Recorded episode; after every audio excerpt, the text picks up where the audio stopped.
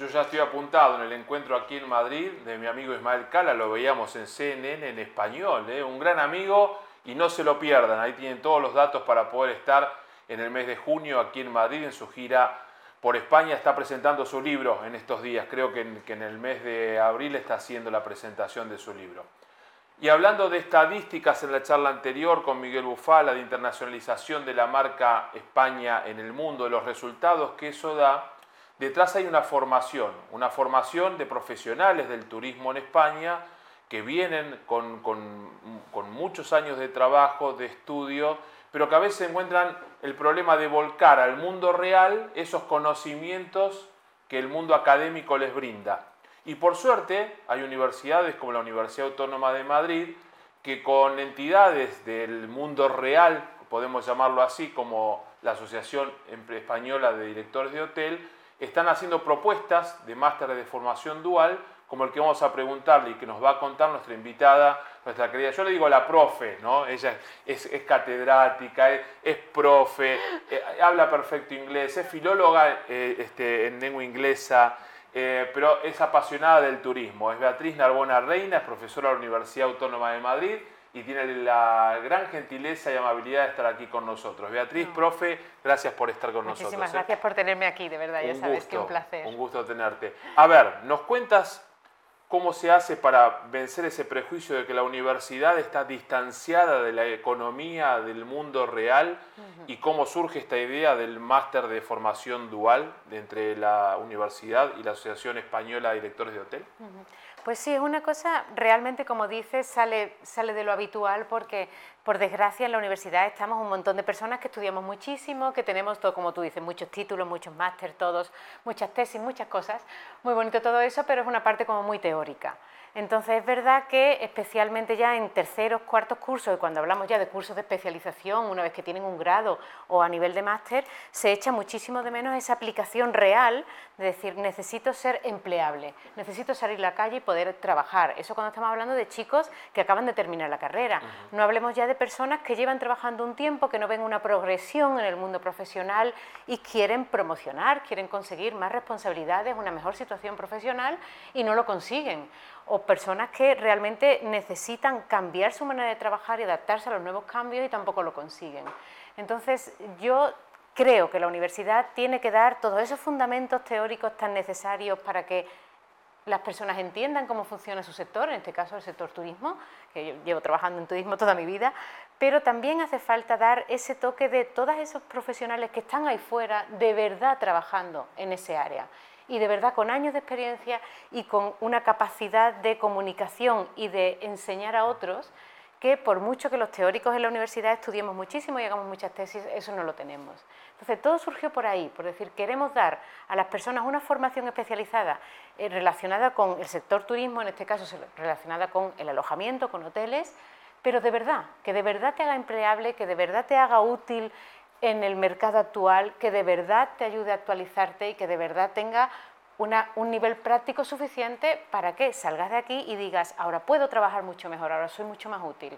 ¿Y cómo surgió esa idea? Siempre tratamos de contar el backstage, porque cuando todo está en marcha eh, es más simple visualizarlo. Mm. Pero me imagino que cuando se hizo esa propuesta, te habrán hecho alguna crítica, habrás tenido detractores eh, de buena fe o de mala fe a veces por miedo a lo nuevo, otras mm. veces no, no, por una cuestión de, a veces porque uno está muy, muy en una zona de confort y no quiere salir de ella y hay cosas que son interesantes. ¿Cómo fuese esa idea originaria, esa génesis de proponer bajar a lo real lo académico y de elevar lo cotidiano a, lo, a lo académico? Esa simbiosis que es productiva y genera un círculo virtuoso en vez de un círculo vicioso. Pues sí, realmente esa es la clave, o sea, esa, fusión fue, es innovadora al final porque la universidad tendemos a ser muy académicos, tendemos a conservar lo nuestro, entonces sí que hubo cierta oposición, ahí em, yo tuve una parte, pero el gran mérito es de Luis Rubio, que es el coordinador de grado en turismo, también de grado... un abrazo al profe. ¿eh? Sí, ese sí que es el profe, de verdad. Y, fue gracias a su batalla de, dar valor a eso, a unos formadores que no son académicos, que tienen toda la capacidad de enseñar la realidad del mercado y luchando un poco con a ver, luchando suena exagerado, ¿no? Pero al final es esa batalla entre lo más práctico y lo auténtico y real y lo que intentamos traer a las aulas, lo que sí queremos que sea real. Yo al final soy filóloga, yo, yo, yo hice filología inglesa, mi tesis es de lingüística aplicada a los negocios, pero al final soy filóloga y se supone que la parte así como muy académica es lo mío, y sin embargo siempre he estado en esa batalla de ser asesora de un montón de empresas, en buscar la aplicabilidad, en ir a ayudar fuera, en la calle, con lo que aprendo en la universidad y lo que sé, sacarlo fuera. Y en ese hilo di también con, con, Luis Rubio y empezamos después esa batalla, de decir, sí, ya sabemos que un máster normalmente tiene todo este montón de horas impartidas por personas en la universidad. ¿Cuál es el mínimo? Porque ahí se va a quedar. Y sí, ya sabemos que lo normal es que haya X horas de práctica. Eh, ¿Hasta dónde podemos estirar las prácticas para no encontrarnos con una limitación legal? Hasta 700 horas, 700 horas. Entonces, fuimos, digamos, apurando un poco los límites, eh, saltando eh, un poquito lo que se hacía habitualmente, por supuesto, dentro de toda la normativa, pero digamos que usando la normativa al máximo para conseguir que fuera práctico y para conseguir eso, que, que personas tan válidas que están fuera tú estaré encantada de que por fin des clase a mis chicos y aprendan un montón, que aportéis eso, eso que nosotros por mucho que estudiemos no sabemos, que es que estáis de verdad fuera en el mercado real y sois lo que sabéis que necesita un trabajador para que vosotros mismos les deis empleo. Una persona para que pueda trabajar aquí, una persona para que entre en un hotel y de verdad sea empleable y sea competitivo y le aporte a tu hotel ese paso más de innovación, de capacidad de gestión que necesita para ser puntero en el mercado turístico. ¿Cuánto se necesita tanto en el mundo empresarial y en el mundo académico esa pasión por comunicar? Tú eres una apasionada cuando cuentas lo que haces, pero a veces uno se encuentra empresarios del sector privado o académicos que cuando te transmiten, hoy hablábamos, no importa de qué país, un ministro de turismo que cuando hablábamos café mediante me daban ganas de ir a visitar su país. Y cuando hizo la ponencia en público, lo oía y decía, yo no tengo ganas de ir a visitar tu país, porque lo hacía de manera, no me apasionaba, no, no, mm. no, no, flipaba, de decir, dicen los chicos, no molaba, vamos a decir el término, el argentino se hace el español. Eh, no, me, no me enamoraba, no generaba esa empatía. ¿Cuánto de importante es cómo comunico un proyecto público, privado, académico, emprendedorismo? Mm. Clave, esencial. No porque estés tú delante, por supuesto, pero eh, evidentemente la comunicación lo es todo. Y, esa pasión que, cuando uno vive de verdad y cree en lo que está explicando y de verdad le parece que tiene sentido y que es, lo que, eh, que es la manera de vivir las cosas. Eh, lo que yo decía, yo soy filóloga, muy bien, muy bonito, mi tesis fue preciosa, la hice con 24 años, hace siglos, y, y esta parte práctica ha estado siempre ahí, siempre he estado en la calle, siempre he estado trabajando, y al final es eso, es esa pasión que yo llegué al turismo con 24 años y dije, Dios, qué sector tan bonito. Y, exploré mm, las cuestiones aeronáuticas, estuve dando clases para pilotos mucho tiempo, trabajando para Iberia, exploré las cuestiones más de alojamiento, gestión de eventos, tantísimos sectores que te ofrece el turismo, que es precioso y todo es bonito. Y cuando algo te apasiona no puedes evitar aprender muchísimo, buscar la manera de mejorar y buscar la manera de ayudar y que los demás también aprendan. Pero al final, si no existe esa pasión, cuando estás contando algo porque de verdad te gusta, esa comunicación no funciona. Y eso pasa en nuestra aula, por supuesto. Eh, yo doy clase en primer curso, doy clase en tercero, dirijo un montón de TFGs y TFMs. Y, al final es eso. tú ves que los chicos hablan contigo y entienden lo que dicen porque tú lo vives y porque le pones esa pasión. Y luego eso que comentaba es curioso porque, claro, yo rápidamente, parte de mi formación también tiene que ver eh, ayudarles a los chicos a hacerse empleables, trabajando mucho de soft skills, communication y todo eso. Y entonces, claro, e, exactamente, hay personas que en el one-to-one ganan muchísimo y te convencerían de lo que fuera, ¿no? que son esos vendedores natos del cara a cara. Y luego hay otros que, que cuando tienen delante una audiencia grande es cuando funcionan bien. Pero sin esa pasión, sin de verdad entender de lo que estás hablando y sin de verdad estar enamorado de lo que estás hablando, la cosa no funciona. Dame una ilusión y yo creo que me la vas a dar. Tú que trabajas con jóvenes, eh, eso que hablas de la pasión.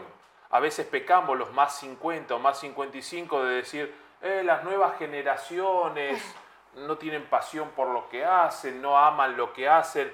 Yo no creo en ese mensaje, pero tú que estás yo también lo estoy, pero tú estás más el día a día con los chicos y las chicas muy jóvenes. ¿Cómo ves esa, esa pasión por lo que hacen? Que se puede, después lo hablaremos con otros de nuestros entrevistados, pasión por emprender, ¿no? Pero esa pasión por lo que hacen, ¿está esa llama sagrada de la pasión en las nuevas generaciones? Sí, sí lo está. Ellos ven la vida de otra manera totalmente diferente, por supuesto. Eh, la mitad del tiempo lo ven detrás de una pantalla. Eh, y, yo he descubierto que viven mucho a través de eso, de personas apasionadas. Entonces realmente cuando tú le transmites un mensaje y ellos ven pasión, rápidamente se contagian. O sea, esa, capacidad la tienen igual que la teníamos nosotros cuando te ilusionabas con algo. Lo que pasa es que ellos, eso, siempre parece que lo ponen todo como un poco en remojo. Eh, yo doy mucha formación para mis chicos, eso, hacerlos empleables, les ayudo a hacer entrevistas de trabajo, a conocerse un poco, a saber venderse un poquito, porque al final trabajamos en turismo que es la industria de la felicidad. Vendemos felicidad para las personas, experiencia, lo que tú decías antes, el, que la gente en su mejor momento que quiere disfrutar, le ayudamos. Y cuando hablas de ese tipo de cosas con los chicos, ves que despiertas esa, esa, esa chispa de, ostras, sí, yo voy a ayudar a la gente a pasarlo bien, pero qué bonito. Y, ostras, sí, fíjate que, no sé, hablamos de revenue management, por ejemplo, y ellos entran en pánico de, yo soy muy malo con los números, eso es horrible, y Excel, y, no, y estadística, y uy, profesora, yo, tantos números, a mí eso no me gusta. No, no, no, pero tú piensa para qué sirve. Y esto lo usamos para esto, lo usamos para lo otro, y eso implica, y los precios, y no sé qué, y rápidamente le ves la cara que es como, ah, sí, ahora sí. Entonces yo creo que pecamos en generalizar que ellos no tienen esa pasión y muchos de ellos les cuesta encontrar la manera de informarse. Tienen tanta información alrededor que les cuesta, pero cuando una información de verdad les llega y lo comprenden, sí se apasionan muchísimo en todos los campos y especialmente en turismo. Al final el turismo es un campo que aúna una serie de personas, de trabajadores que son felices. Yo a mí me gusta mucho lo que dice el director del hotel em, del mayorazgo, que dice que somos personas felices haciendo feliz a la gente. Manuel Sotillo. Manuel.